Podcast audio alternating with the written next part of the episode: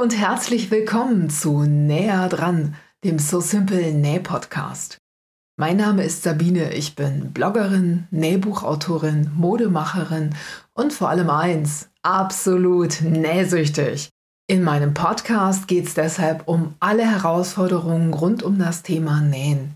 Egal ob Nähneurosen, Knopflochpanik oder Reißverschlussängste, gemeinsam meistern wir alle Hürden und erleben pure Näh-Happiness. Und das mit Episoden, die schon beim Zuhören gute Laune machen und ganz nebenbei eine ordentliche Portion Know-how im Gepäck haben. Viel Spaß beim Zuhören.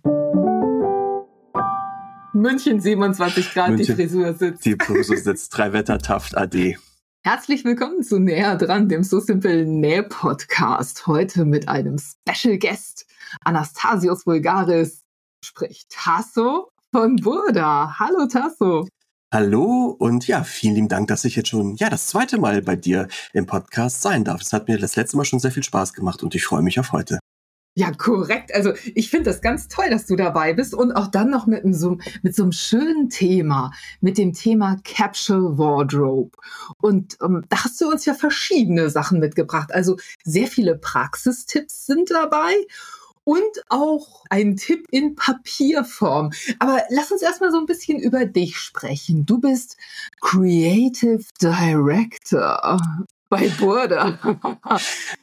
Was macht denn ein Creative Director? Ein Creative Director kümmert sich eigentlich um alle kreativen Prozesse, die in so einem Unternehmen quasi anstehen. Das kann man sich so vorstellen. Ich habe ja klassisch Modedesign studiert und Journalismus und habe dann durch die 20 Jahre Erfahrung im Verlag die Möglichkeit bekommen, mich dann übergreifend um alle Kollektionsthemen einfach auch zu kümmern. Das heißt, von der ersten Idee, die ich mit der mit dem Moderessort, mit unseren Modeleuten ausarbeite in Form eines Moodboards, in Form von Inspiration von einer Stoffmesse, bis hin zur Auflagenplanung, bis hin zur Designplanung, welche Teile kommen in welches Heft, wie sehen die Modelle aus, das Briefing der Designer, wie sieht eine Werbekampagne aus zum Beispiel, also alles jeder Prozess, der einen kreativen Anteil hat und wir mit diesem Prozess nach außen treten oder mit einem Schnitt eben oder mit einem Modell oder einem Foto, läuft quasi über meinem Schreibtisch, damit ich quasi unseren Feel, unseren Look und die Aussage treffen kann oder getroffen wird, die wir uns vorgestellt haben mit diesem Thema. Also ich, ich beobachte alle kreativen Prozesse. Für den Printbereich, wenn es um Zeitschriften geht äh, und Publikationen und eben aber auch für alle Designelemente und Schnitte, die wir machen. Ich bin jetzt gerade beim Thema Moodboard hängen geblieben.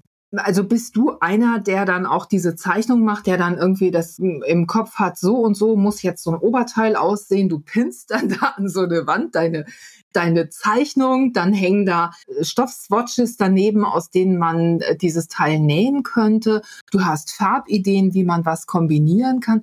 Also ich kenne Moodboards vor allem aus dem Innenarchitekturbereich und sowas. Kann ich mir das so vorstellen?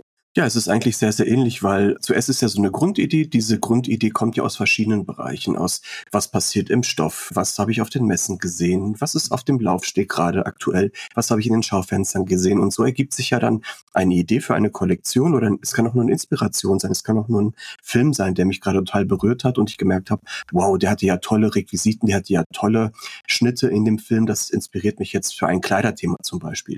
Dann versuche ich das natürlich zu visualisieren, denn wir sind alle visuelle Menschen Menschen, die wir im Design arbeiten. Und ich finde, ein Cutout, so nennt sich jetzt ein Ausriss, den ich aus einer Zeitung gemacht habe oder irgendwie ein Screenshot aus dem Bildschirm, sagt tausendmal mehr was über ein Frauenbild aus, über eine Stofflichkeit, über ein Look and Feel den ich erzählen möchte, als jetzt irgendwie ein geschriebenes Briefing, was eh alle nur langweilt. Und dementsprechend entwickelt sich dann so. Dann stehen dann zuerst, vielleicht ist es zuerst mal ein Stoff-Moodboard, wo wir gesagt haben, oh, diese Stoffe finden wir in der Kombination toll, die Farben, wie ist denn der Frauentyp oder wie könnte die Kollektion dazu aussehen, welche Schnitte bräuchten wir?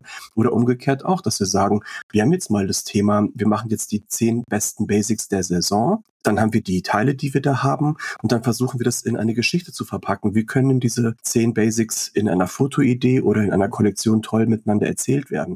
Ist es dann die Location, die das zusammenhält, also da, wo es fotografiert wird? Ist es in so einem Business-Alltag? Ist es in so einem freizeitlichen Surrounding? Und das alles drücken wir mit dem Moodboard aus. Das heißt, das Moodboard ist für uns für die Designer ausschlaggebend, was jetzt die Skizzenerstellung und die Schnitterstellung anbelangt, schon auch mit Inspiration vom Laufsteg und anderen Sachen, aber genauso für die Moderedakteure, die das Moodboard sehen und sich überlegen, aha, das Designteam hat sich das so und so vorgestellt. Das ist jetzt eher eine romantischere Geschichte. Es ist ein romantischeres Frauenbild. Das heißt, wir können dann auch, wenn wir dann die Strecke fotografieren und das Booking machen, auch das Model dazu auswählen, die dann gut in diese Klamotte passen würde. Das heißt, das Moodboard zieht sich durch alle kreativen Prozesse durch. Und deswegen machen wir am Anfang der Saison, setzen wir doch so viel Energie dafür ein, dass diese Moodboards dann irgendwie auch stehen und diese Moodboards dann auch für Heft auch schon festgesetzt werden und stehen, damit wir auch wissen, das sind die Kollektionsthemen und die Erzählungen und die Frauenbilder, die wir in unseren Ausgaben zitieren wollen. Also kann ich mir das so vorstellen, wie jetzt in der Buddha Curvy, da habt ihr mit der Celine Denefle gearbeitet. Und genau. die drückt ja auch so ein bestimmtes Frauenbild aus. Also da hast du Celine vor Augen gehabt und hast gedacht, hm, also das ist jetzt so die Frau, für die ich was designen möchte oder die würde da sehr gut zu passen. Und dann habt ihr das Thema eben auch passend zu Celine gebaut. Genau, so war das in diesem Fall, weil ich dachte, okay, wir kennen Celine, dass sie immer auch sehr sportlich gekleidet ist oder auch mit ihrer Körperlichkeit viel dazu steht. Und ich wollte auch mal wissen, was passiert denn mit, mit ihr, wenn wir sie ein bisschen klassischer interpretieren, wenn wir so ein sehr klassisches Thema mhm. wie Animal Prints, was ja schon seit sehr langer Zeit auf den Laufstegen kursiert, wie man das an so einer modernen Frau auch modern und kontemporär wieder zeigen kann. Und da fand ich die Mischung ganz schön zwischen diesem klassischen Thema und der sehr modernen Celine. Und das hat mich dann dazu inspiriert, ja stark. Burda ist ja nun ein sehr traditionelles Unternehmen. Das gibt es schon ewig. Und sehr viele Leute, die nähen, haben auch mit Burda nähen gelernt, glaube ich.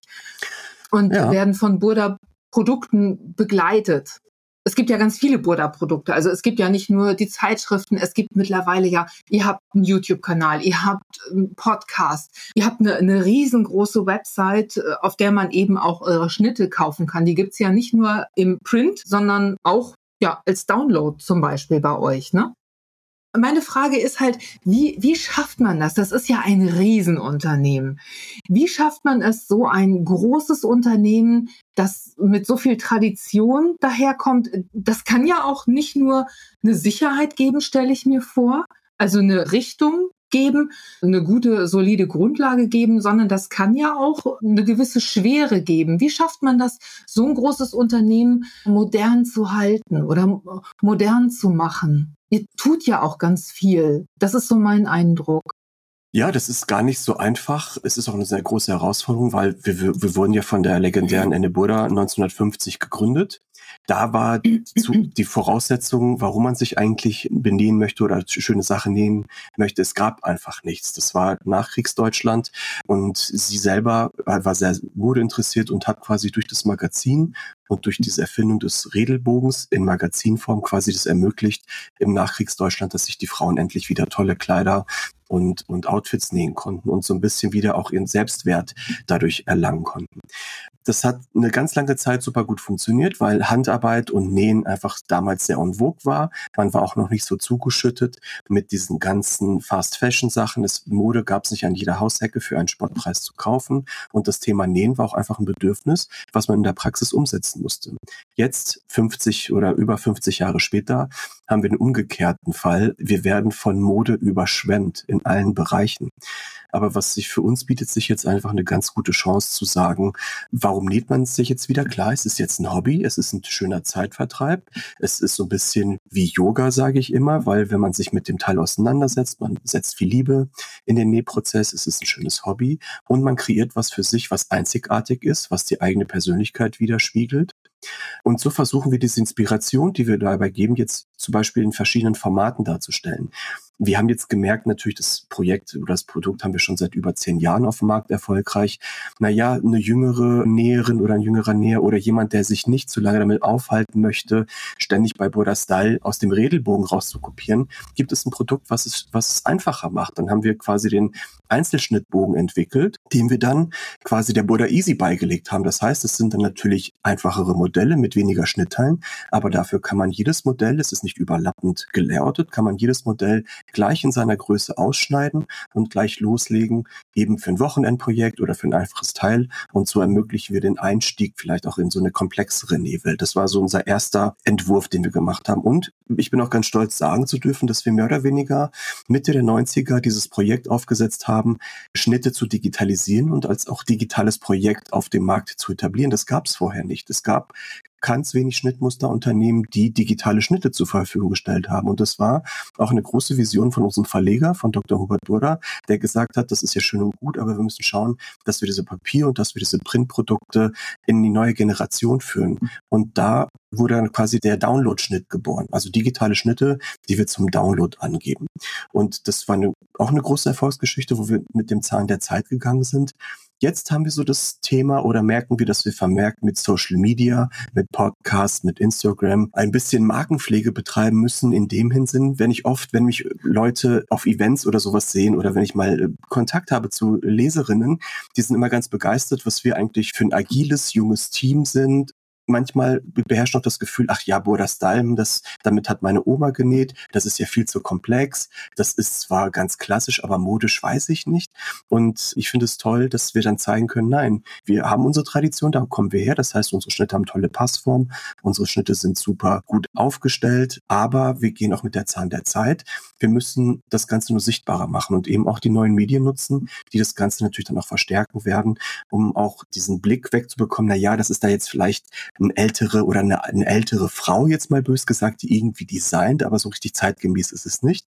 Und wir versuchen dieses Markenbild eben dadurch zu drehen. Und ich freue mich, dass ich das jetzt auch selber für die Marke verstärkt machen darf und eben dann auch jetzt auf Social Media Kanälen aktiver sein werde, um diese Marke auch einfach mit einer Emotionalität aufzuladen und eben auch mit so tollen Projekten, die wir zum Beispiel miteinander gemacht haben, dass, dass wir gar nicht irgendwo ganz oben stehen und blicken auf irgendwas herab. Das, diese, diese Idee finde ich furchtbar, sondern wir sind jetzt Teil des Ganzen und ich freue mich über kreativen Austausch und irgendwie Feedback auch aus der Näh-Community, dass wir das Produkt einfach noch besser machen können.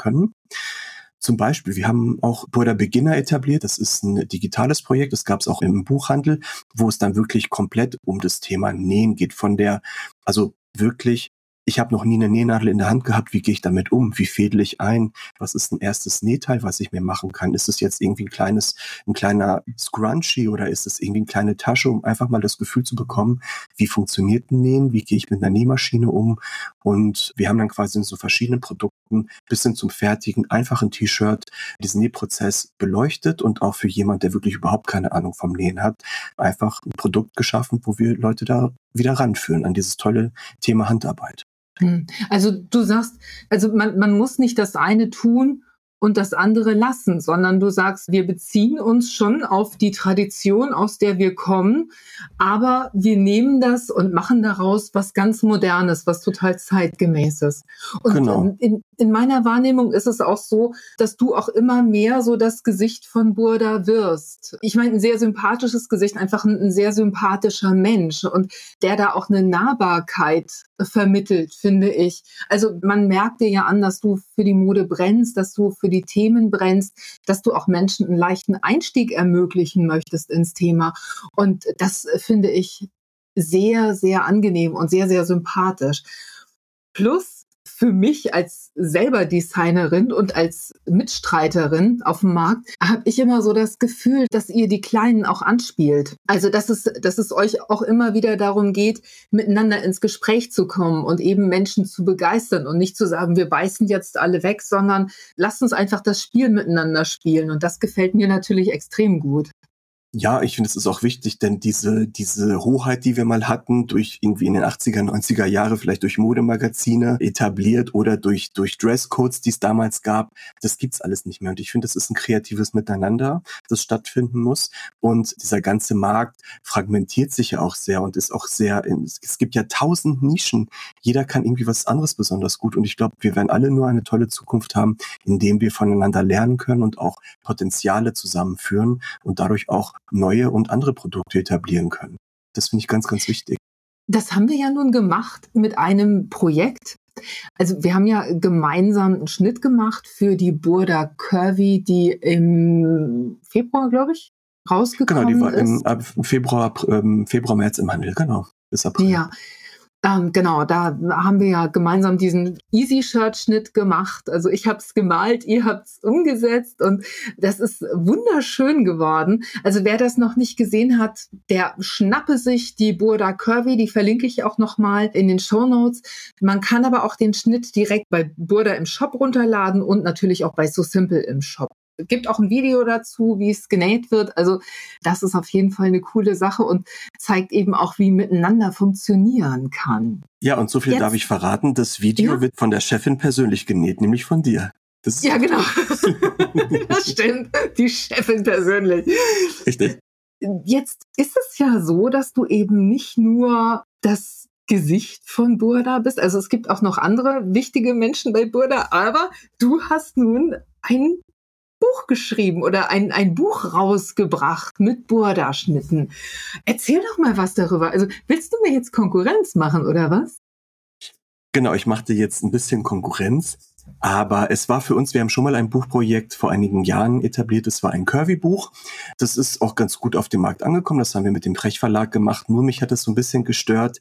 Das hätte auch von irgendjemand anderem sein können. Das heißt, die Marke Burda wurde damit nicht in Verbindung gesetzt. Und wir haben uns dann natürlich überlegt, wie können wir das alles probieren wir mal charmanter zu machen? Und was könnte jetzt eine Idee sein, um einfach mal im Buchhandel, also im Zeitschriftensegment kennen wir uns aus. Da haben wir jahrelange Erfahrung. Da sind wir sicher. Aber als dann die Idee geboren wurde, naja, wir machen mal ein Buch, da wurde mir auch ein bisschen Angst und Bange, wo ich dachte, okay, ich soll dann mein Gesicht da irgendwie hinhalten im Buchhandel. Was könnte mir denn Spaß machen oder was könnte jetzt ein Mehrwert sein für die Leute, damit die auch das Buch kaufen? Denn ich meine, gut, nur mein Gesicht am Cover reicht nicht. Die Idee muss, glaube ich, gut sein. Und so dachte ich mir, was ist denn meine Intention des Ganzen mit dem Thema Nähen? Ich möchte eigentlich, dass jeder die Möglichkeit hat, sich für sich einen tollen Kleiderschrank zu nähen oder, oder, oder Sachen zu nähen, die in fünf oder zehn Jahren einfach noch Bestand haben, die von der Passform toll sind und die quasi ein Projekt generieren oder wenn man was genäht hat, dass man stolz drauf sagen kann sagen, wow, das ist jetzt mein Lieblingskleid, das werde ich jetzt ganz lange anziehen oder nähe es mir dann einfach auch nochmal, weil ich habe mir die Mühe gemacht, es anzuprobieren, ich habe mir die Mühe gemacht, vielleicht ein paar Schnittanpassungen zu machen. Und so, dass man quasi peu à peu mit einem großen, guten Grund Rezept Grundkochbuch, wo man sagt, aha, das ist die Basis für die Sachen, die ich dann äh, haben muss, ähm, dass man dann sagen kann, gut, die 15 oder 20 Teile, die ich mir daraus nähe längerfristig, sind dann für mich perfekt und kann das dann mit meinen eigenen Stoffen, mit meinen eigenen Farben und nach meinen eigenen Bedürfnissen ausleben. Und das war so das Projekt, dass wir gesagt haben, gut, dann schauen wir doch mal, welche Schnitte brauchen wir denn eigentlich im Kleiderschrank? Welche lassen sich vor allem noch, sind nachhaltig in dem Sinne, dass man eben das nicht nur näht und dann wegschmeißt, sondern eben wirklich auch klassisch modern bleiben und zeitgemäß bleiben über fünf oder zehn Jahre. Und so wurde dann die Idee eines, ja, gesamten Kleiderschrankes, einer Capsule Wardrobe auf Neuenglisch geboren. Und so heißt jetzt auch das Buch, Nähe dein Look. Und das sind jetzt 27 Schnitte drin, von denen ich glaube, dass sie A, für einen großen Anteil an, an Geschmack gut sind, für verschiedene Figurtypen sehr gut umzusetzen sind, aber auch gut miteinander kombinierbar sind, um eben das zu gewährleisten. Du kannst deine Lieblingsteile, wenn du sie genäht hast, in passenden Stoffen auch super gut zusammen kombinieren. Es ist jetzt nicht nur ein reines Basic-Buch, also Basic in dem Sinne, dass es jetzt wirklich nur T-Shirts und Jogginghosen sind, die für die Freizeit funktionieren, sondern es sind Schnitte, die auch schon ein bisschen anspruchsvoller sind, die von einem Bürotag bis hin zum Abendevent oder Freizeitaktivitäten einfach so ein großes Grundgerüst bieten, um einfach gut angezogen zu sein. Wie hat sich das eigentlich für dich angefühlt, jetzt als Autor aufzutreten? Also ist das nochmal anders? Es ist nochmal anders, weil man liegt dann ja auch ein paar Monate da und man, man denkt sich, okay, das Buch, das ist nicht, es ist nicht eine Zeitschrift, man denkt, na ja, hat mir jetzt nicht so gefallen, im nächsten Monat kommt jetzt die nächste, ja gut, dann finde ich da vielleicht was, sondern man hat ja auch so den Anspruch, man ist vielleicht noch ein bisschen nachdenklicher und selektiver und jetzt, wo ich das, das erste Buch in den Handel gebracht habe, merke ich auch, okay, wenn ich jetzt, habe ich natürlich auch Lerneffekte, wenn ich jetzt wieder ein Buch schreiben würde oder mit dem Verlag zusammen publizieren, dann würde ich Sachen auch anders machen und vielleicht noch mehr Service bieten. Das kommt immer so ein bisschen drauf an, welches Thema das ist, aber man geht viel achtsamer damit um, weil es ist natürlich ein Projekt, was dann auch lange irgendwo zu Hause ist. Es ist was, es ist ein tolles Geschenk und es hat so eine Beständigkeit und so eine Wertigkeit. Vielleicht anders als bei einer Zeitschrift. Und deswegen ist man dann noch sensibler, glaube ich, mit den Inhalten und macht sich dreimal Gedanken, was wirklich rein muss oder was wieder rausgeschmissen werden soll. Und bis zur Druckabgabe habe ich immer alle wahnsinnig gemacht, nee, das bitte anders, vielleicht muss man hier das noch ändern, um einfach zu versuchen, das bestmögliche Produkt dann quasi auf den Markt zu bringen. Hattest du eigentlich vor der Veröffentlichung auch so kurz den Gedanken, ins Ausland auszuwandern oder so, dich abzusetzen? Das habe ich oft, jeden Tag. Nein, eigentlich nicht. Ich dachte, ich bin mal gespannt, wie alle damit umgehen werden und wie ich selber auch damit umgehen werde. Und im Moment bis jetzt habe ich sehr positive Ansätze bekommen aus dem Familien- und Freundeskreis. Und ja, ich bin mittlerweile auch ja, sehr stolz über dieses erste Projekt. Es verkauft sich ja auch. Also das muss ja. man ja auch sagen. Anscheinend habe ich irgendwas richtig gemacht. Genau. Ja, das kommt mir auch so vor. Also ich gucke ja immer ein bisschen. Wir hatten ja gesagt, wir spielen Tippkick und ich habe hier immer so eine kleine Liste, wo ich dann aufschreibe jeden Tag, auf welchem Verkaufsrang dein Buch ist und auf welchem mein Hosenbuch ist. Nein, das war ein Scherz. Also ich bin ja schon ein bisschen merkwürdig, ja. aber nicht so merkwürdig. Aber äh, das freut mich natürlich total, du, weil du bist ja ein Kollege im Frech-Verlag. Wir sind quasi die Herausgeber, aber der Frech-Verlag hat sich dann quasi um den Vertrieb und um die Organisation weiter gekümmert. Genau. Was ja super wichtig ist. Also das ist ja, das ist ja was, was der Frech-Verlag einfach äh, großartig macht und großartig kann. Vielleicht sollten wir eine Lesereise zusammen organisieren und durch Deutschland touren und wir lesen unsere Anleitung vor. Wie wäre das? Ich glaube, wir müssten dann einen Workshop daraus generieren und ein, ein ganzes Näh-Event mit Signierstunde. Ich hätte da Lust drauf. Das können wir vielleicht mal unseren Abteilungen oder meiner Marketingabteilung mal vorschlagen, ob wir nicht einfach mal Burda Style So Simple Nähwoche machen irgendwo in bestimmten, äh, in bestimmten Städten. Das wäre doch ganz lustig. Das fände ich total mega. Ich wäre dabei, aber nur, wenn wir Stage Diving machen können. okay. Lass uns mal genauer auf das Thema Capsule Wardrobe gucken. Also was ich verstehe bei dem, was du erzählst, ist, es geht nicht um höher, schneller, weiter. Es geht nicht darum, immer mehr Klamotten zu haben, ganz viel und alles und jede, jede Woche irgendwie ein neues Teil. Das will uns ja Instagram oft vermitteln. So viele Influencer, die nähen sich, also die kriegen natürlich Stoffe gesponsert, die nähen sich jeden Tag ein neues Teil und tanzen dann mit einem immer gleichen Gesichtsausdruck vor der Kamera um und man denkt dann, oh, muss ich das auch? Also darum geht's gar nicht. Ne? Das höre ich raus. Es geht darum, eine Wertigkeit wahrzunehmen und auch der eigenen Garderobe gegenüber eine Wertschätzung und nicht Ex und Hop zu leben. Ja, genau, so war das, so habe ich das auch empfunden und so empfinde ich es auch für mich immer mehr. Also es hat sicherlich auch was natürlich mit einer Achtsamkeit zu tun, auch was mit dem Alter. Man möchte nicht mehr so blind konsumieren, aber was für mich wichtig ist, so eine Capsule Wardrobe oder so ein, so ein perfekter Kleiderschrank entsteht ja immer so ein bisschen aus Minim Minimalismus-Gedanken. Ich möchte irgendwie nur noch Teile in meinem Kleiderschrank haben, die ich gerne mag, die ich oft anziehe, die am besten Fall pflegeleicht sind und die ich einfach durch die Qualität so lange anziehen kann, bis es dann irgendwie nicht mehr geht, im besten Fall mehrere Jahre. Dieses Beschränken auf das Minimum und nicht morgens den Kleiderschrank aufzumachen und total überfordert zu sein, dass man nicht weiß, was man anziehen soll, was man miteinander kombinieren soll, weil man hat einfach diesen ganzen Überfluss erleben wir in anderen Bereichen so stark. Und ich glaube, da im eigenen Kleiderschrank ist schon ein guter Weg, für sich mal so ein bisschen aufzuräumen und dann sich mit Schnittformeln, mit guten Kombiteilen zu benähen, die vielfältig und, und lange getragen werden können. Und natürlich mit guten Basics, also wie jetzt natürlich auch Kaufbasics, wie jetzt eine gute Jeans oder ein gutes T-Shirt oder Stricksachen äh, für jeden Anlass immer äh, verschieden gestylt werden können. Und je nachdem, wie man sich fühlt, ob man jetzt extro extrovertierter auftreten möchte oder sich so ein bisschen zurückziehen will, das ist so für mich so der Grundstock, die Basis für, von allem. Was ich vorhin noch fragen wollte, gibt es eigentlich oder gab es für dein Buch auch einen Film, der dich inspiriert hat? Im Film hat mich nicht inspiriert. Mich hat eher dieses Thema inspiriert, weil es einfach gerade so in der Luft ist. Dieses, ich war auch auf vielen Trendveranstaltungen und ich habe gemerkt, wie wichtig das Thema ist. Wir ersticken oder wir werden einfach in diesem ganzen Textilmüll irgendwann ersticken. Und wir haben die Möglichkeit mit Nähen einfach so einen nachhaltigen Lifestyle auch zu etablieren. Das war eher so ein Motivator, wo ich gesagt habe, gut, wenn ich so ein Buch mache, dann muss es nicht das x-te Buch von dem Thema sein, sondern vielleicht eine Hilfestellung, um sich einfach eine gute, einen guten Grundstock zu nähen, den man, für den man längerfristig was übrig hat und so Lieblingsteile hat, die so Modeklassiker sind vielleicht. Ja, vielleicht sollten wir insgesamt mal definieren, was ist denn eigentlich eine Capsule Wardrobe? Was, was bedeutet Basic Garderobe? Letztendlich geht's ja darum, wie du sagst, in den Kleiderschrank reingreifen zu können und jeden Tag ohne komische Gefühle was rausziehen zu können, womit ich mich gut angezogen und sicher fühle und gut aussehe. Und nicht für jeden Anlass irgendwie neue Klamotten anschaffen zu müssen, sondern einfach einen, einen guten Standard zu haben für mich.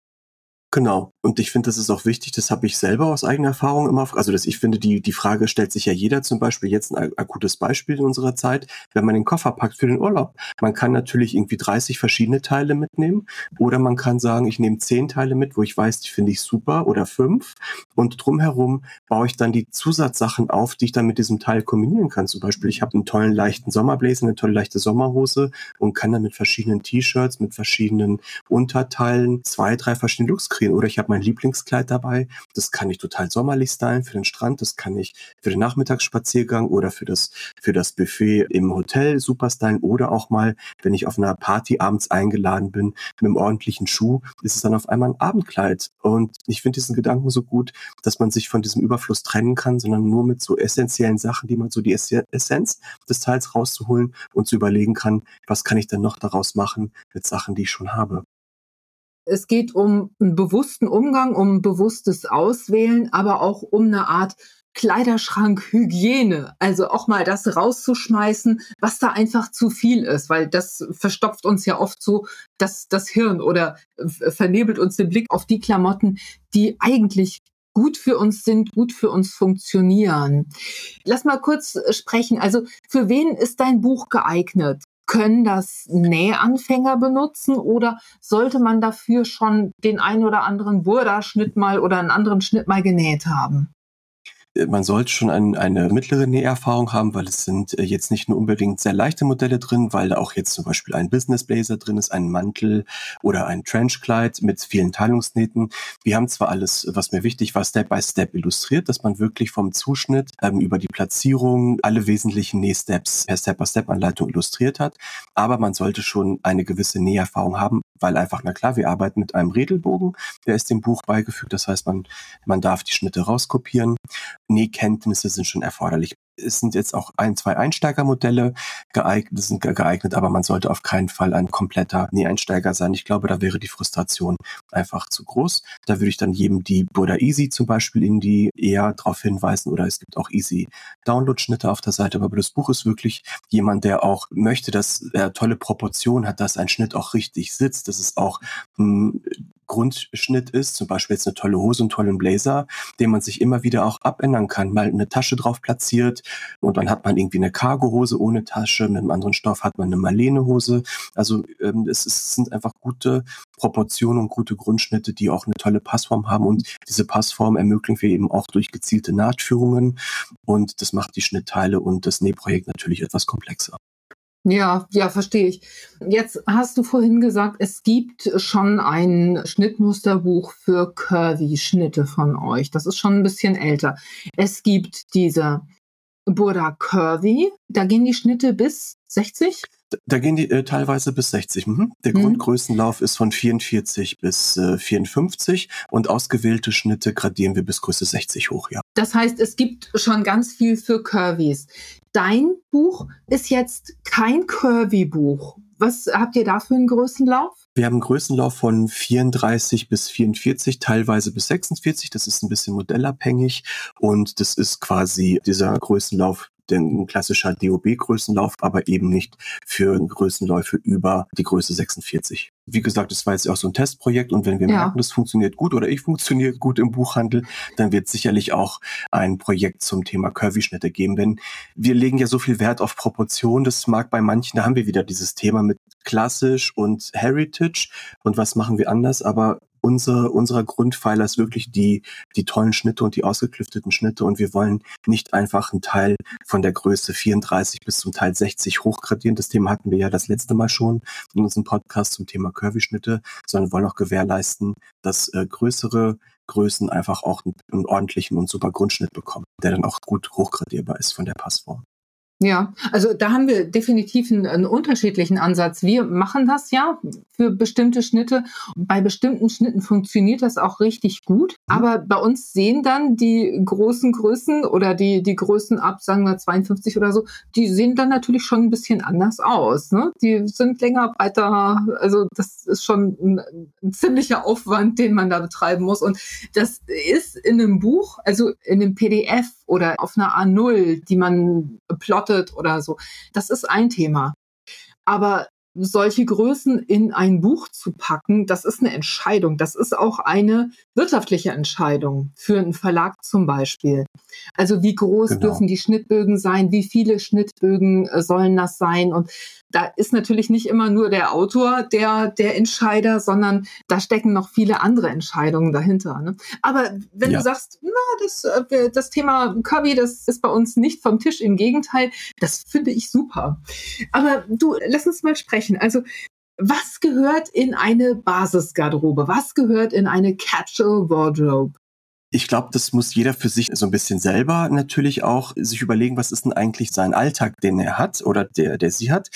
Also wo arbeite ich, wie möchte ich auftreten, aber was jetzt für mich so Klassiker sind, also jetzt zum Beispiel auch aus dem Styling-Aspekt heraus, natürlich der Klassiker, eine tolle, ja, muss jetzt nicht unbedingt eine weiße Bluse sein, aber eine tolle Hemdbluse in verschiedenen Längen. Die könnte ja kürzer sein oder länger als Tunika, je nachdem, wie man das besonders gut trägt. Natürlich eine toll sitzende Hose, eine schmale Hose, die ein bisschen adretter und schmaler wirkt, genauso wie eine weitere Hose, die ein bisschen lässiger und vielleicht auch sommerlicher daherkommt.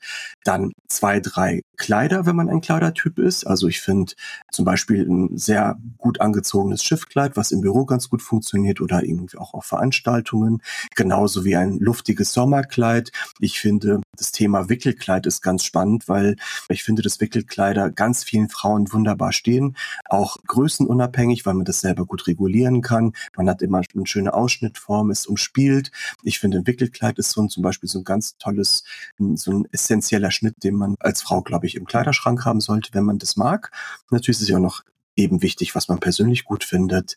Wenn man Röcke gerne trägt, dann einen ausgestellten, bodenlangen Rock finde ich super, genauso wie einen schmalen Shiftrock oder so ein Safari-Rock, der ist jetzt ja auch wieder sehr, sehr modern geworden. Und so ein Safari-Rock, das ist ja zum Beispiel eher so eine gerade Schnittform oder so eine trapezige Form. Wenn man da jetzt zum Beispiel Taschen weglässt und einen sehr edlen Stoff macht, hat man auch einen sehr edlen Rock zum Beispiel.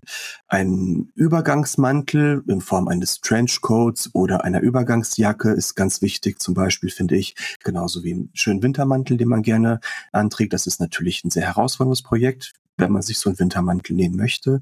Das finde ich wichtig. Und wenn man der Typ dafür ist, natürlich einen schönen Hosenanzug. Die sind ja auch wieder sehr angesagt und es ist nicht mehr das Kostüm so wichtig in der Mode, wie es früher war. Das hat jetzt eine Renaissance, eine Renaissance, es kommt wieder. Aber im Moment sind wirklich Hosenanzüge sehr, wieder sehr in. Kann vom Zweireiher sein mit einer weiten Hose, genauso aber wie ein schmaler, knackiger, kurzer Blazer mit einer schmalen Hose. Und ich finde, das ist ja auch das Teil, was ich gerade gesagt habe, mit so zwei essentiellen Teilen wie einen guten Blazer und eine Hose kann man ja auch so wahnsinnig viele Sachen stylen äh, mit verschiedenen Teilen dazu. Das sind jetzt so ad hoc mal ganz wichtige Sachen, die ich, die ich gut finde und wichtig finde in einem Kleiderschrank. Ja. Natürlich ein also, gutes T-Shirt, ein gutes Shirt. Logisch. In, mhm. Klar.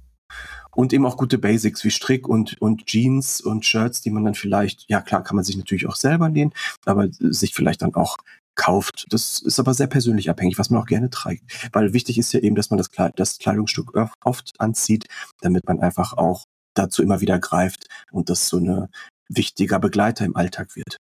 Man entwickelt ja auch irgendwann eine Beziehung zu seinen Klamotten. Ne? Also natürlich, man erinnert natürlich. sich ja dann, dann, das habe ich dann und dann getragen und dann ist dieses Kleidungsstück eben auch schon aufgeladen mit positiven Gefühlen. Aber es gibt ja jetzt mittlerweile, du sagst Strick, ja, kann man auch kaufen. Es gibt ja mittlerweile so viele Strickstoffe, die richtig wie selbst gestrickt aussehen aber sich wie Jersey verarbeiten lassen, die man ganz normal durch die Overlock jagen mhm. kann und man hat dann einen Pulli, der aussieht wie selbst gestrickt, aber man hat ihn sich genäht. Auch sowas kann man ja machen. Also da, man, man kann ja, man darf ja schummeln. Ne? Ja, natürlich, natürlich. Und ich finde, äh, mittlerweile machen wir das auch immer stärker in den Kollektionen und in den Schnitten, die wir machen, eben, dass wir auch Strick-Meterware einsetzen. Da muss man irgendwie auch so ein paar Verarbeitungsschritte beachten, damit es irgendwie, klar, umso größer die Maschen sind, desto äh, schlüpfiger ist, ist der Stoff und desto dehnbarer ist er. Da muss man natürlich bei der Verarbeitung gucken. Aber ja, natürlich, ein gutes Basic oder einen guten Rolli an der Overlock-Maschine zusammengenäht ist doch super, klar, natürlich. Und man kann natürlich alle Sachen, die du jetzt aufgezählt hast, die kann man natürlich ersetzen oder für sich ersetzen durch die Teile, die man trägt. Ich bin zum Beispiel, wir, wir arbeiten gerade an einem Blazer und ich finde Blazer vielleicht im Meatloaf-Stil jetzt richtig gut, wenn da vorne eine weite Rüschenmanschette rausguckt. Also so ein, so ein 70er Jahre T-Rex-Teil oder so. Das kann ich mir für mich vorstellen. Ansonsten sehe ich im Blazer so ein bisschen zu schnieke aus, finde ich. Aber da gibt es natürlich ganz viele Spielarten. Also einen kurzen, der so ein bisschen figurbetont ist, weil ich habe eine Taille, auch wenn ich die selten zeige. Das sieht an mir dann auch wieder aus. Also da auch mit Längen spielen oder auch gucken, wenn ich mich mit Kragen nicht so wohl fühle, gibt es ein Modell ohne Kragen oder gibt es ein Modell, es gibt ja diese schönen Blazer mit so einem, mit so einer Art Schalkragen, das sieht dann auch wieder anders aus. Es ist auch wieder anders, ob ich es mir aus ja, Anzugstoff nähe oder ob ich aus einem, aus einem festen Jersey nähe oder so oder ob ich aus einem Blümchen-Jersey nähe, keine Ahnung. Also da kann man natürlich alles Mögliche machen und ja, sich da auch trauen, einfach ja, zu gucken, womit fühle ich mich wohl. Total. Und ein Blazer muss jetzt auch jetzt modern interpretiert ja nicht auch so gehämmert sein und irgendwie so aus der Herrenkollektion kommt, ganz äh, strikt und ganz streng, sondern es kann ja auch so eine Bluse sein, also indem man eine leichtere Qualität nimmt, die an so einen Blazer erinnert, aber ganz anders fällt, so eine Blusenjacke. Aber was ich jetzt zum Beispiel auch toll finde, fällt mir gerade ein, wenn man jetzt nicht so unbedingt so ein Blazer-Typ ist und denkt sich, naja, so ein Doppelreiher, der gerade so angesagt ist, mh, hm, viel Stoff, trägt vielleicht auf, den kann ich nicht offen tragen, irgendwie seltsam. Finde ich ein super Kleidungsstück, dass man sich so eine Perfekto-Jacke näht. Man ist immer gut angezogen damit, man kann die aus verschiedenen Materialien nähen, die ist super aus dem Bouclé, die ist super aus dem Lederimitat zum Beispiel. Und man hat dieses Schmeichelnde, dass es irgendwie so umspielend ist, ohne jetzt eine riesen Kragenlösung zu haben. Und man hat sowas Doppelreiges, wo man denkt, da ist man gerne ein bisschen eingepackt. Aber dadurch, dass die Perfekto-Jacke quasi einen leichten asymmetrischen Verschluss hat und nach unten schmaler wird, habe ich nicht diese Stoffmengen und die kann die auch super gut zum Beispiel offen tragen und dadurch kriege ich sowas Lässiges. Also eine Perfekto-Jacke ist angelehnt an diese klassischen Motorradjacken. Und ich finde, das ist zum Beispiel auch so ein Evergreen, den man sich super aus ganz vielen verschiedenen Stoffen nachnehmen kann. Ist ein bisschen herausfordernd, weil man dann am besten natürlich mit Reißverschlüssen auch agiert, um so eine Sportlichkeit reinzubekommen. Aber ich finde das ein super Teil, was auch jeder Figur und jedem Frauentyp und jedem Geschmack, glaube ich, sehr gut steht. Ja, bevor ich jetzt mit, mein, mit meiner zweiten Frage komme, stelle ich erstmal meine erste. Safari-Rock. Was ist das? Kann ich mir darunter so eine Art Cargo-Rock vorstellen? Ja, genau. Man, man stellt sich einen Cargo oder wir sagen im Neudeutschen Utility Rock. Früher war das uh. bei uns das Safari-Teil. Das darf man natürlich eigentlich nicht mehr sagen, politisch nicht mehr korrekt. Es kam natürlich, diese Einflüsse kamen aus der Kolonialzeit, aus der Kolonialmode, wo einfach in diesen heißen Klimabedingungen Sachen wichtig waren, wo man viele Sachen verstauen konnte, Expeditionen. Und daher kommt noch dieser Ausdruck. Und natürlich sagen wir jetzt, dass es Utility-Teile sind. Das heißt, dass sie sportlich sind mit aufgesetzten Blasebalgtaschen zum Beispiel Beispiel oder viele Taschenlösungen haben. Das kombiniert man quasi. Es ist ein sehr lässiges Teil, ein sehr freizeitorientiertes Teil, aber auch ein Teil so ein Safari-Rock oder so ein Utility-Rock. Kann auch mit einer tollen Bluse, mit einer tollen Satin- oder Seidenbluse kann es auch super edel aussehen mit einem hohen Schuh zum Beispiel. Das ist auch so ein, so ein toller Allrounder zum Beispiel. Ja, und äh, das ist ein Rock, der aus einem festen Stoff genäht wird. Für viele Frauen ist das ja auch so, also für mich unter anderem, äh, dass die ihren Po nicht so gerne zeigen. Also die ziehen sich oft lange Sachen an, weil sie ihren Po nicht gerne zeigen. Egal wie der nun aussieht, man ist nie zufrieden damit. Und mit so einem Rock hat man manchmal die Gelegenheit oder dadurch, dass der Rock so ein bisschen fester ist, die Figur schön umschließt, ohne alles zu verdecken, hat man dann die Gelegenheit, auch mal kürzere Sachen zu tragen, was sich richtig toll anfühlen kann. Also so ein Rock, äh, die haben ja oft dann auch äh, richtige Taschen, also wie Jeans zum Beispiel, hinten aufgesetzte Taschen können die haben. Das ist oft eine gute Alternative zu, zu Jeans wenn man mal einen Crop Top oder eine kurze Jacke oder sowas tragen will oder wenn man Bock hat, seine Hemdbluse, wir haben gerade zwei neue Hemdblusen veröffentlicht, die super ankommen und die also ich, ich trage die einfach total gerne, weil das mal so was anderes ist. Vielleicht möchte man die mal knoten vorne oder sowas. Und wenn man das mit einer Jeans oder mit einer anderen Hose sich nicht traut, dann ist so ein fester Rock auf jeden Fall eine gute Empfehlung, das mal auszuprobieren. Ja, das finde ich auch total und dass man mit den Proportionen spielt und eben auch mit den Längen schaut. Ich finde, das ist ein super gutes Kombiteil, vor allem für den Sommer. Ja, nicht nur mit kurz und lang, auch mit eng und weit. Also, Natürlich. dass man nicht von oben bis unten alles in weit hat, sondern dass man zum Beispiel eine weite Tunika trägt, wenn man sich darin wohlfühlt und dann dazu irgendwie eine, eine Skinny Jeans oder eine weite Hose und dazu irgendwie was was Schmales obenrum oder so. Da muss, das muss man einfach auch gucken. Was steht mir selber? Wie, wie fühle ich mich wohl? Und wie ist meine Silhouette? Auch das spielt ja eine Rolle und da auch mal ehrlich mit sich sein und zu sagen, ja, also das ist jetzt vielleicht nicht so mein Ding, aber wenn ich mir den Pulli so ein bisschen in die Hose stecke, dann funktioniert es ja durchaus.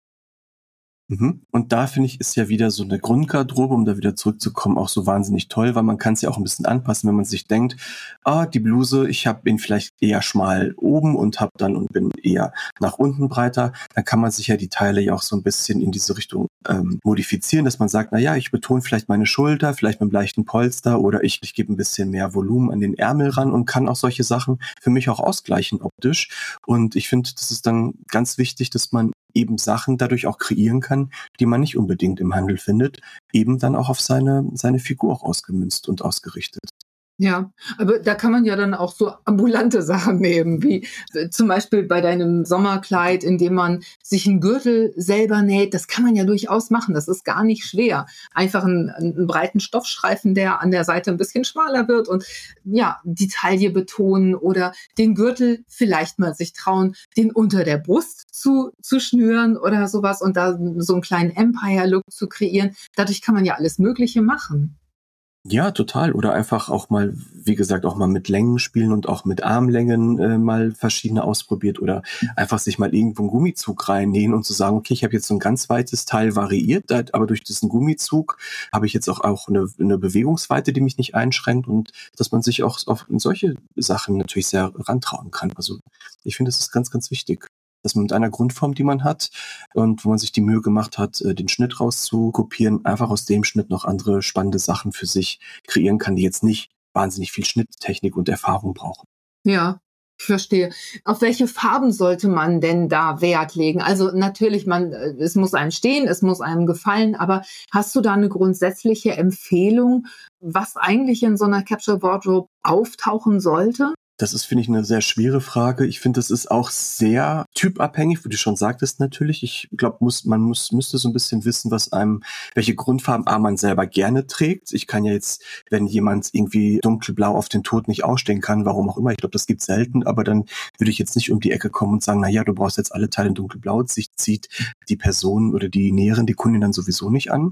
Ich glaube, man muss sich für sich entscheiden, welche Farben trage ich, welche mag ich besonders gerne, welche finde ich super, welche trage ich gerne im Alltag und dann so ein bisschen in dieser Farbskala bleiben, was steht mir auch gut. Es gibt ja kühle, ich, wenn ich jetzt zum Beispiel mal über mich nachdenke, ich liebe Grün und Khaki-Töne, aber mir stehen die einfach überhaupt nicht. Und da denke ich, okay, ich lasse es lieber. Ich brauche dann irgendwie einen anderen Grünton oder ich brauche einen krasseren Grünton. Den ziehe ich mir dann vielleicht nicht im Gesicht an, weil ich dann aussehe wie Kermit der Frosch, sondern ich äh, kombiniere es einfach anders. Und wenn ich denke, ich bin jetzt zum Beispiel ein Typ, ich trage wahnsinnig gerne dunkelblau, schwarz, äh, gedeckte Farbigkeiten, dann ist meine Grundgarderobe natürlich eher gedeckt und dann sind so für mich Highlight-Teile, die ich mir eventuell dazu nähe für den Sommer oder für den Winter in eher gedeckteren Farben, die komplementieren den ganzen Look. Aber ich finde, das kann man gar nicht so einfassen. Ich glaube, es gibt viele Frauen, die Nude- und Brauntöne super toll finden, die eher in so natürlichen Materialien sich wohlfühlen, natürlichen Farboptiken. Da muss man halt dann für sich unterscheiden. Ist es dann eher so ein warmes Schoko? Ist es dann eher so ein rotstichiger Nude-Ton, der meine Haut schmeichelt? Oder ist man eher so ein klassischer nordischer Typ, jetzt, wenn man mal eine Schublade aufmachen will? Und ich trage wahnsinnig gerne Blautöne, dunkle Blautöne, die stehen halt auch jeder Frau super gut. Oder lieb ich zum Beispiel Sandtöne und habe da die Grundgarderobe aufgebreitet. Ich glaube, natürlich sollte man ein, ein, schönes, anlassbezogenes, auch ein kleines schwarzes Kleid im Kleiderschrank haben, weil ich finde, das ist eine Farbe, die A wieder sehr stark angesagt ist. 95 Prozent der Kollektion, die ich jetzt im letzten Herbst, Winter und jetzt im Sommer gesehen habe, waren, muss man sagen, tragischerweise alle schwarz. Also diese Farbe ist nicht mehr wegzudenken aber es ist einfach eine, eine, gute Grundfarbe, weil die sich mit allen Farben super gut kombinieren lässt. Aber ich finde natürlich auch zum Beispiel dunkelblautöne und Grautöne. Wenn man Grau total gerne mag, dann go for it. Dann muss man halt ein bisschen überlegen, wie kombiniere ich die Grautöne untereinander oder mit welchen kleinen Farbflashs oder Farben kann ich dieses Grau ein bisschen aufwerten, ein bisschen fröhlicher stimmen. Ich glaube, das muss man für sich so ein bisschen ausprobieren. Ja, also mir kommt das sehr entgegen dass Schwarz gerade so en vogue ist. Meinetwegen kann das so bleiben. Ich bin ein Kind der 80er und ich trage heute noch schwarzen Kajal. Aber du, du sagst also, für sich identifizieren, welche Farbe steht mir gut. Vielleicht auch mal vor den Spiegel stellen und überraschen lassen. Einfach mal ausprobieren mit einem Tuch oder mit einem Stoff, den man da hat, bei einem guten Licht, also bei einem Tageslicht, sich den Stoff mal anhalten und einfach gucken, macht der mich älter oder jünger? Sehe ich besser aus mit Stoff oder ohne? Das macht manchmal einen riesen Unterschied. Manchmal hat man Farben, von denen man denkt, ich könnte die überhaupt nicht tragen. Mir ging das zum Beispiel mit Kaki so. Ich habe gedacht, Kaki ist keine Farbe, die ich tragen kann. Wenn ich mir das anhalte, steht es mir total gut und ich sehe richtig fresh damit aus. Aber dann gibt es wieder andere Grüntöne. da sehe ich ja auch aus ja, so geht's ja jedem von uns. Also ich habe äh, das Thema auch so mit Beige-Tönen. Also ich, ich finde Beige eigentlich super schön, aber ich sehe immer aus, als müsste ich gleich ins Krankenhaus, anämisch und bräuchte eine Bluttransfusion. auch wenn ich aus, also wenn ich dann irgendwann aus dem Urlaub gebraunt komme, dann geht's vielleicht noch. Aber ich sehe zum Beispiel selber in klaren, frischen Farben, ich bin ein klassischer Wintertyp, äh, sehe ich viel frischer aus und die schmeicheln in meinem Ton viel mehr als jetzt so warmstichige Mauschelfarben. Das geht bei mir überhaupt nicht zum Beispiel. Okay, also wir haben eine Grundfarbe. Wir gehen mal von Grau oder von Dunkelblau aus.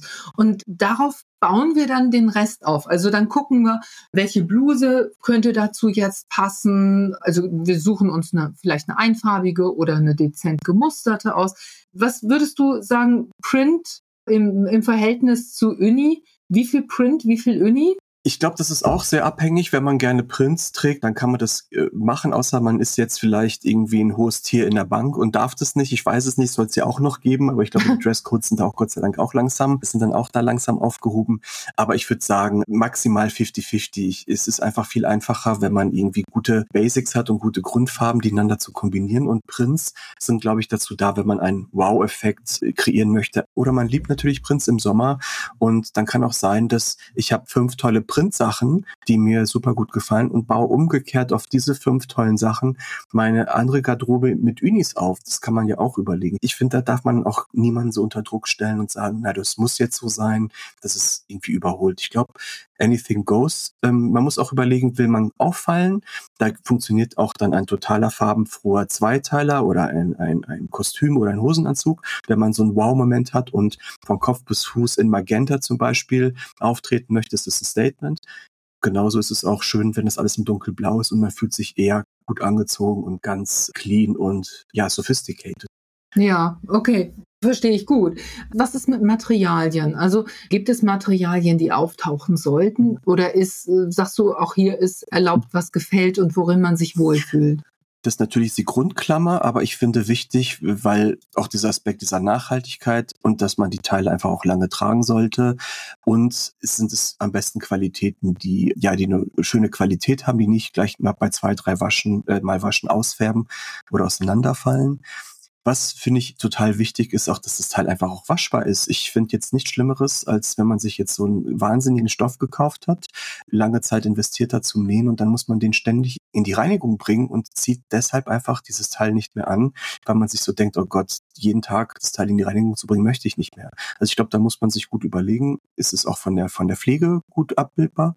Bin ich bereit dazu? das auch mal mit der Handwäsche zu machen. Das darf sehr durch, durchaus sein, aber eben nicht äh, ständig damit in die Reinigung rennen zu müssen. Für mich persönlich finde ich immer wichtiger, dass es so natürliche Materialien sind, dass es Baumwollqualitäten sind, dass es im Sommer und im Winter auch Leinengemische sind, schöne Wollgemische, die lassen sich einfach auch sehr gut pflegen und dass auch Teile dabei sind, die so strapazierfähige Bindungen haben. Also Bindung nennt man im Fachjargon quasi, wie der Stoff gewebt ist. Das ist zum Beispiel eine Körperbindung hat, der ist eher strapazierfähig. Den kennen wir jetzt aus Jeansbekleidung oder eben aus Utility-Sachen. Wenn man sagt, das ist jetzt ein Teil, was auch robust sein soll und es muss auch ein bisschen was aushalten, würde ich dann natürlich irgendwie nichts locker und leicht gewebtes nehmen, was sehr scheueranfällig ist, sondern das muss auch ein bisschen was aushalten und muss auch gut waschbar sein. Wenn man jetzt zum Beispiel an Jersey denkt, dann auch, womit fühle ich mich denn wohl und wie ist ein Jersey auch atmungsaktiv? Es gibt mittlerweile so tolle neue Leinen-Jerseys, Viskose-Jerseys und eben auch natürlich tolle Jerseys eben mit einem hohen Naturfaseranteil der aber auch die nötige Festigkeit oder die nötige Schwere hat, dass der nicht halt immer aufliegt und halt einfach schön schwer fällt. Das finde ich ist ganz wichtig. Und wenn man sich für starke Webwaren oder tolle Webwaren entscheidet, dann sollte man vielleicht einen Fokus drauf legen, aber da komme ich gleich noch zu, dass sie einen Stretch-Anteil haben, damit man sich einfach auch sehr wohl fühlt in den Sachen. Und dass man sich vielleicht auch nicht, wenn man den Stoff in die Hand nimmt, auch bei jedem Teil, wenn man es gerade oft in den Alltag anziehen muss, natürlich totbügelt. Mir nützt das nicht das schönste Teil, außer bei Leinen. Leinen darf das natürlich, Leinen knittert edel. Aber wenn man jetzt irgendwie eine Bluse hat und sich, wenn man sich schon anguckt, Bügel knittert und man fühlt sich dann nach ein, nach zwei, drei Minuten tragen, bis man erst aus dem Haus ist, schon so verknittert, dass man keine Lust mehr hat, dann sollte man da natürlich auch die Finger von lassen. Es gibt da mittlerweile auch schöne Qualitäten, schöne Crepe-Qualitäten, die so hoch gedreht sind, dass die einfach nicht so knitteranfällig sind, aber auch schöne Regeneratfasern, äh, wie zum Beispiel Viskose, Modal, die einfach nicht so wahnsinnig knitterintensiv sind und die einfach auch eine lange Lebensdauer haben dieses Gefühl von so einem ganz leichten Leinenstoff, es gibt ja, die sind ja fast papierleicht zum Teil. Das finde ich schon schön, aber mich stört auch dieses Geknitter, obwohl du, ja, du sagst, es knittert edel. Aber wer das nicht mag und wer auch dieses Gepieze von dem Leinen nicht mag, der kann ja zum Beispiel mal ein Halbleinen ausprobieren. Halbleinen, das kennt man aus, aus dem Geschirrtuchbereich meine, meine Kollegin Simone würde sagen, da fühlst du dich, als hättest du ein Geschirrtuch an.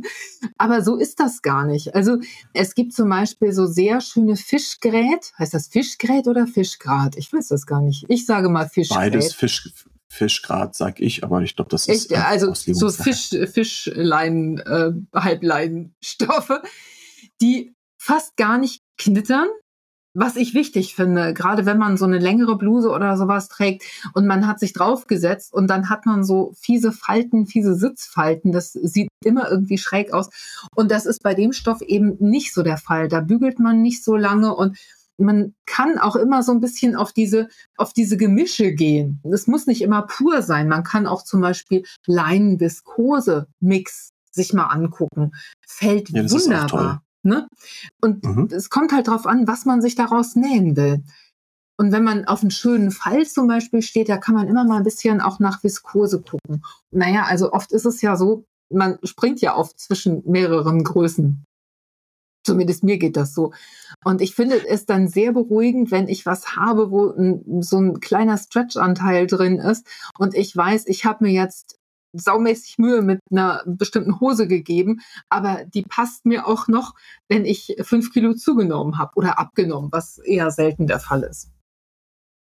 Ja, das ist, ist total wichtig. Und ähm, vielleicht noch so ein kleiner Tipp, wenn man Naturmaterialien, Wolle, aber auch Baumwoll- und Leingemische verarbeitet, bitte tut euch den Gefallen und bügelt, bevor ihr das Teil näht, mindestens einmal ab, damit der Stoff und die Ware durch die Feuchtigkeit noch so eingehen kann, wie er das möchte, weil manchmal sind die Qualitäten nicht vorgewaschen, damit ihr euch dann, wenn das Teil fertig genäht und gebügelt habt, das einfach nicht zu klein wird. Das ist ein wichtiger Tipp, dass man die Sachen einfach nochmal vorher abbügeln sollte. Ja, jetzt hast du äh, schon ein paar Mal gesagt, Webware, Webware mit Elastan, Webware gemischt. Ist der Jersey tot?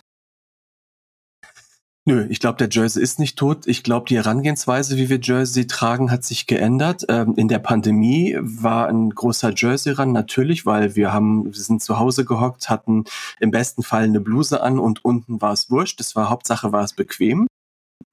Aber wir haben auch gelernt, wir möchten diesen Komfort einfach auch nicht mehr missen. So, und was machen wir jetzt? Eigentlich so eine Zwischenlösung, dass man sagen muss, es gibt tolle Jersey-Qualitäten, die so eine Webware ja ein bisschen imitieren, dass es jetzt aussieht wie so ein Nadelstreifen oder dass es aussieht wie so ein klassischer Wollhosenstoff, aber eben mit einem, hohen Elastananteil oder eben äh, einem festen Jersey in der Qualität so toll aussieht, dass jetzt auch ein konfektioniertes Teil damit sehr klassisch und toll aussieht, aber wir jetzt die nötige Bewegungsfreiheit haben. Ich glaube, was so ein bisschen out ist, und ich, das finde ich auch ganz gut, diese ganzen Jersey-Sachen, die wir so ein bisschen auch nachgeschmissen bekommen haben. Ich sag nur Thema sofern Ost und diese ganzen Billig-Jerseys, die dann hat ja vor fünf oder zehn Jahren alles so aus dem, so aus dem Boden gesprießt und man wusste nie genau, wo kommt es eigentlich her. Jersey für ein, zwei Euro. Ich dachte so, okay, wow, wie kann man das denn hinbekommen? Ich glaube, das ist Gott sei Dank auch so ein bisschen auf dem Rückzug.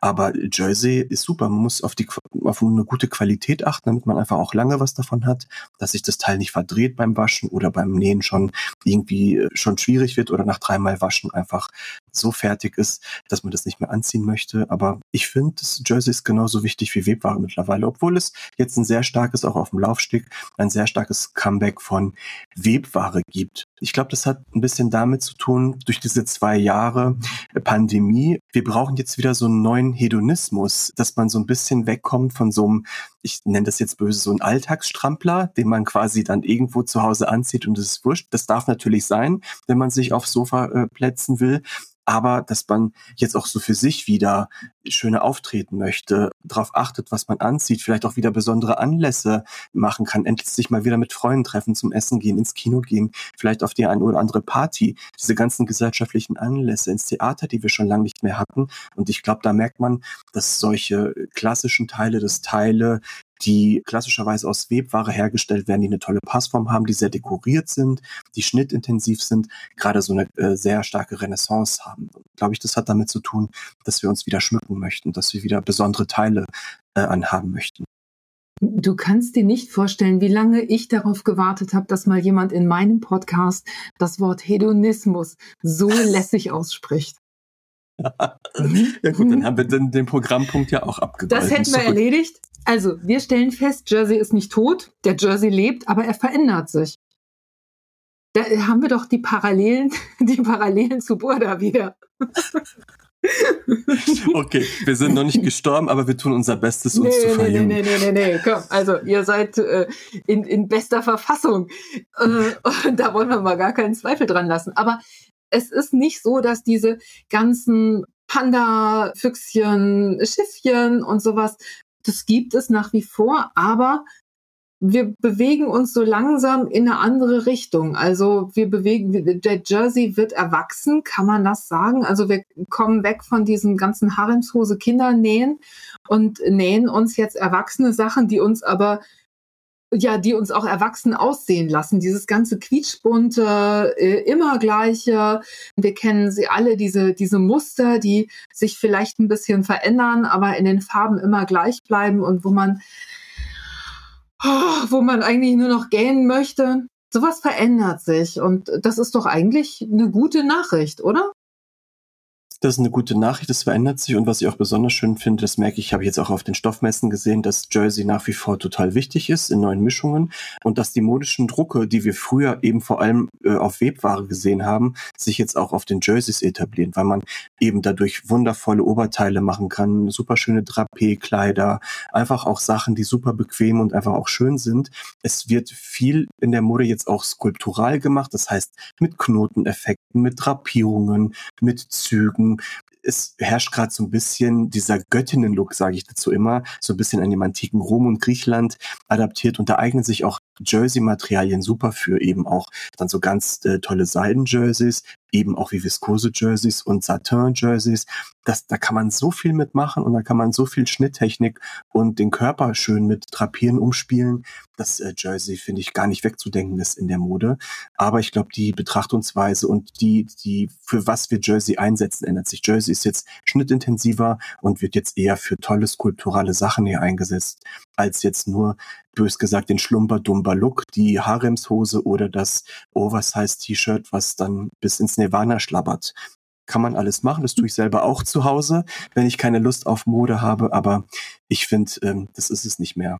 Ja, aber das bringt uns ja in die schöne Lage, Klamotten aus Jersey nähen zu können, die eigentlich für Webware gedacht sind oder umgekehrt Klamotten aus elastischer Webware nähen zu können, die eigentlich für Jersey konzipiert sind das macht ja viel mehr Optionen auf eigentlich. Das macht viel mehr Optionen. Man muss natürlich dann beim Kauf ein bisschen beachten, wie dehnfähig ist das Material. Also wenn ich jetzt zum Beispiel wirklich ein Passform, enges Teil habe, wie eine schmale Hose oder ein schmales Kleid und der Jersey dehnt sich jetzt irgendwie 30, 40 Prozent so ins Nimmerland, wo man sich denkt, okay, dann ist natürlich klar, das Teil wird keine gute Passform haben, weil der Jersey einfach nicht schön anliegt. Das muss man immer so ein bisschen beachten. Da kann man sich natürlich dann auch im Fachhandel ganz gut beraten lassen aber irgendwie diese, diese Grenzen verschwinden. Das machen wir selber auch so, dass wir klassische Schnitte, die wir eigentlich früher in Webware genäht haben, jetzt einfach mal aus dem festen Jersey ausprobiert und gucken, muss man es minimal anpassen? Das kann schon mal sein, dass man es nochmal dann zwischendurch anprobiert, dass man sagt, ah, ist jetzt doch ein bisschen zu weit, dass man noch mal ein bisschen die Passform checkt. Aber im Großen und Ganzen funktionieren die Sachen dann eben auch super dadurch. Ich finde, das ist eine sehr, sehr schöne Entwicklung. Hast du vielleicht noch einen, einen kleinen Profi-Tipp fürs Outfit? Also wie, wie kriegt man das hin, dass man aus mehreren Outfit-Teilen ein großes Ganzes macht? Ich finde, das hat viel mit, mit Farben zu tun und man muss sich überlegen, was ist jetzt so die, die Grundfarbe. Also für meinen Teil ist es wichtig, dass man sagt, das Grundoutfit hat eine Farbe und es kommt eine Zusatzfarbe dazu, die das Ganze in eine bestimmte Richtung bringt. Irgendwie sehr angezogen oder sehr sommerlich oder total expressiv. Ich würde in den seltensten Fällen dazu tendieren, zwei oder drei Farben in einem Outfit stattfinden zu lassen, weil es dann oft für meinen Geschmack sehr wild und auch von den Proportionen immer sehr schwierig ist, dann anzuziehen und auch damit auf die Straße zu gehen, weil das bedarf dann schon sehr guten Gewissheit, wie funktionieren die Proportionen, wie funktionieren die Längenverhältnisse. Also ich finde, mit einer, mit einer Grundfarbe, die das Hauptteil des Outfits und der Accessoires sind, plus einer Schmuckfarbe, ist man super gut aufgehoben. Ja, okay. Und Schmuckfarbe, damit meinst du dann auch, dass zum Beispiel, wenn ich jetzt silberne Ohrringe trage, und einen silbernen Reißverschluss, dann sollte mein Reißverschluss auch silber sein, beziehungsweise umgekehrt. Wenn ich einen silbernen Reißverschluss oder eine silberne Gürtelschnalle habe, dann ist es ganz gut, wenn meine Ohrringe oder meine Brille dieselbe Farbe haben. Ja, im besten Fall schon, weil ich finde, das macht dann irgendwie so eine Harmonie, die man eigentlich dann erst auf den zweiten Blick sieht und dann merkt man sofort, aha, wow, die, die Frau ist ja super angezogen, weil die hat auf mhm. diese kleinen Details geachtet. Und ich finde, das ist dann immer besser, als viel, viele Sachen schrill miteinander zu kombinieren. Wenn man natürlich Lust drauf hat, ist es okay, kann man machen.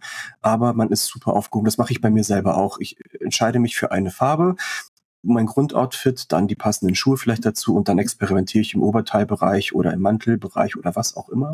Es kann auch, wie du schon sagtest, ein dezentes Accessoire sein, äh, mit einer Knallfarbe im Schal oder man kann m, total viele Akzente setzen, wenn man keine Lust hat, einen ganzen Full-Look in, was weiß ich, ein Papageigelb zu tragen, dann hat man vielleicht eine schöne sommerliche Farbe, so einen Naturton oder so einen Nude-Ton und hat auf einmal einen knallgelben Schuh dazu. Das sieht auch super aus, weil man dadurch so einen ganz anderen Twist reinbekommt und ähm, beim Schuh oder beim Accessoire eben die Farbe, die man sich vielleicht nicht an der Haut traut oder im ganzen Outfit, obwohl man diese Farbe sehr gerne hat, kann man dann super gut in das Outfit einbinden lassen, wenn das irgendwie gut portioniert ist. Sieht es auch nicht wild aus wie ein Papagei, sondern man ist irgendwie, wo man sich so denkt und zweimal hinguckt, ach Mensch, das ist ja ein modischer, toller Kick. Die sieht ja gut aus. Ich finde es überhaupt eigentlich immer das, das Allerschönste, wenn man jemanden anguckt und es macht nicht sofort Bam. Sowas hat auch seine Berechtigung. Aber eigentlich finde ich das immer sehr schön, wenn jemand so dezent angezogen ist, dass ich zweimal hingucke und überlege, hm, der hat sich da was bei gedacht. Also manchmal ist da weniger mehr, finde ich. Der Hinweis mit den Schuhen, den